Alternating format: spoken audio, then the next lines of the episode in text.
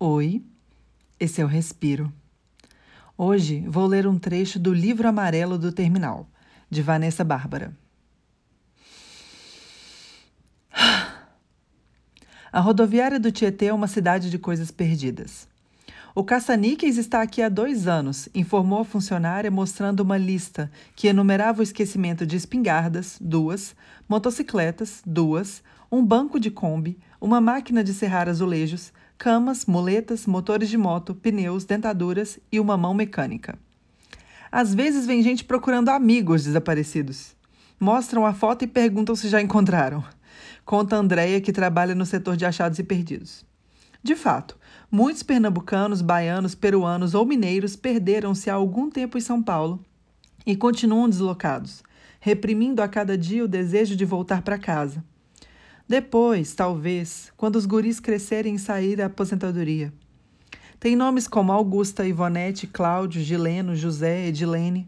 Vagam pela cidade junto aos guarda-chuvas esquecidos, aos botões que se desprenderam, às dentaduras e todas essas coisas que não se sabe mais onde estão. A rodoviária é uma cidade de pessoas que andam com um enorme fiapo preso aos pés, de gente que derruba café no chão e joga o papel higiênico fora do lixo de moças que exigem cartões telefônicos e praguejam do alto de seus óculos escuros.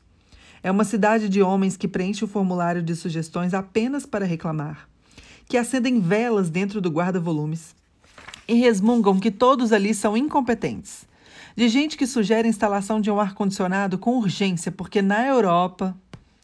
Uma cidade onde é necessário pedir autorização para conversar com os funcionários onde é proibido fotografar os ônibus e os seguranças cumprem ordens do diretor assistente administrativo, detentor de um escritório espaçoso e um farto bigode.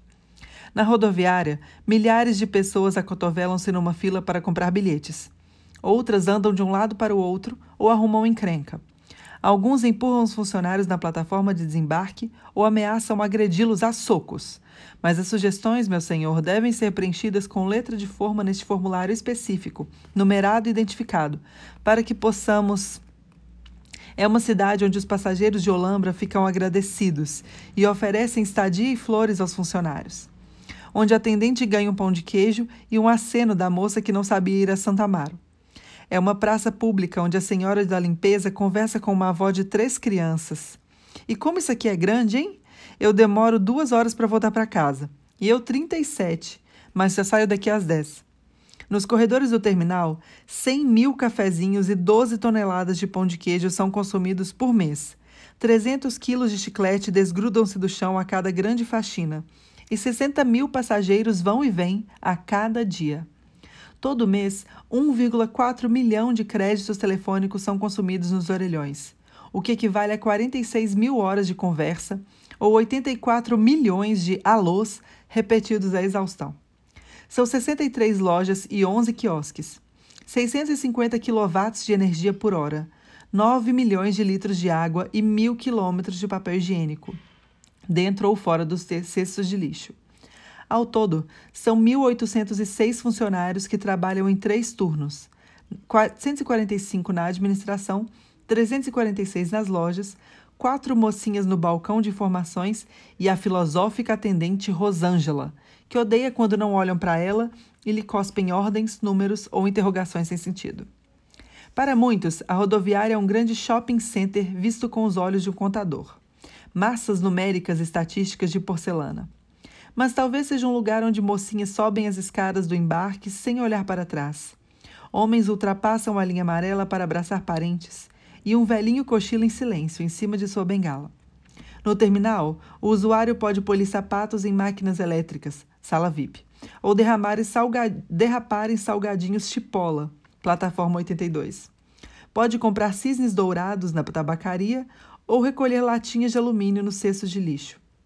Na rodoviária do Tietê, é normal colocar tigres de pelúcia na cabeça, dançar em trenzinhos de conga, cumprimentar os lojistas todos às sete em ponto, todos os dias às sete em ponto, carregar carne seca com vermes brancos, uh, ou sentar-se em um dos 1.200 bancos de espera para tirar os sapatos. Aliviado. Pode-se dançar com uma bolacha de maisena na mão ou mostrar a fralda para os transeuntes. Pode-se ir para Piracanjuba ou para Morro do Chapéu. Pode-se voltar de Buenos Aires e depois tomar um banho, após deixar 10 reais para garantir a toalha. Também é possível pesar os volumes na aviação São Geraldo, pedir ajuda aos carregadores de amarelo e, se você for freira e isto for mesmo necessário, embarcar sua prancha de surf sem problemas. Nos corredores do Tietê, alguns aceleram o passo mesmo sem ter motivo e perguntam aos gritos onde fica o guichê da cometa, mas também é permitido parar em qualquer canto e ficar ali, de bobeira, conversando com o Papai Noel ou com uma senhora de blusa de lã que diz de repente que a Marinha Britânica está vindo buscá-la. A rodoviária do Tietê é uma cidade de chicletes abandonados, de pessoas com pressa e de coisas perdidas. Saudade de viajar, né, minha filha? Eu tô. Já peguei essa rodoviária do Tietê várias vezes, fui e voltei dela, nela.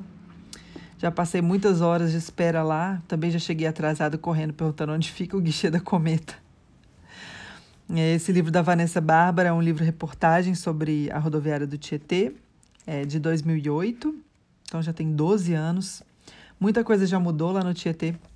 Inclusive, ela dá a dica do banheiro que é gratuito na rodoviária, e esse banheiro não é mais gratuito, que é uma pena. E maior pena ainda é que a gente vai demorar ainda bastante para viajar sem medo, né? E espero que não demore tanto assim, mas acho que vai demorar. Então a gente fica com a literatura, que nos permite viajar para vários cantos. É, eu resolvi ler o livro amarelo depois que o Fred resolveu ler o João do Rio, né? Um fala da rua, o outro fala da estrada, ou pelo menos do ponto de partida ou de chegada da estrada. E assim a gente vai indo, respirando. Esse aqui é o Respiro. Muito obrigada por mais este episódio comigo.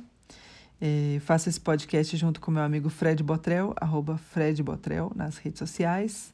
E eu sou a Lívia Aguiar, arroba Eu Sou à Toa, nas redes todas. Boa noite, boa tarde, bom dia e até o próximo Respiro.